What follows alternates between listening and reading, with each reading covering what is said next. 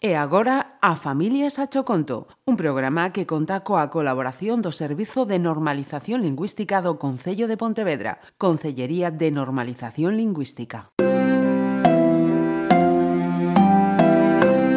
A Familias a Choconto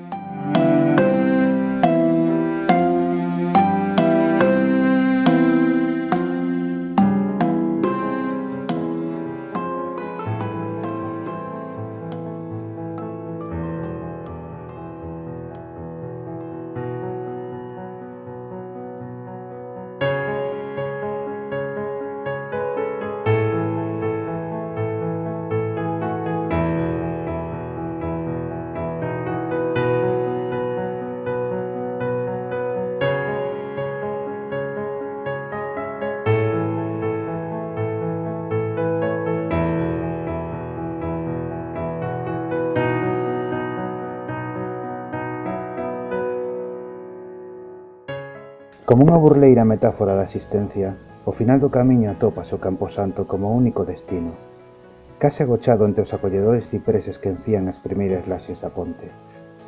A construcción sortea o río coa solidez que lle impoñen todos os moitos séculos que soporta, indiferente ao ensordecedor ruido e potencia da corrente. As últimas chuvias engordaron o leito como nunca antes fixeran, e agora corre fachendoso, ameazante, voraz, Ela permanece no seu cumio, allea ao mou do ceo que ameaza a nova treboada, mentre se asoma a varanda dunha maneira un pouco extraña, fitándose ata o hipnotismo na superficie cristalina que, a pesar da enxurrada, presenta o río, como un potente imán misterioso do que non se pode separar.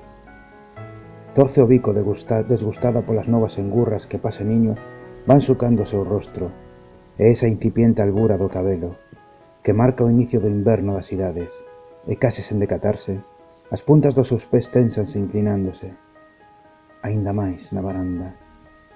Entre principios de saloucos lanza unha pedra contra a imaxe líquida da realidade que non fai máis que devolverlle retallos da xuventude perdida, dos anos que escorregan pola punta dos dedos, das malditas nostalxias que a derrotan sempre, do difícil que erguerse cada día, do que puido ser e nunca será, As tebras levan sendo aínda máis escuras nos pensamentos que tradean o seu maxín. El chega en silencio e aperta polas costas. Xusto cando estas estaban a piques de dicirlle adeus á baranda.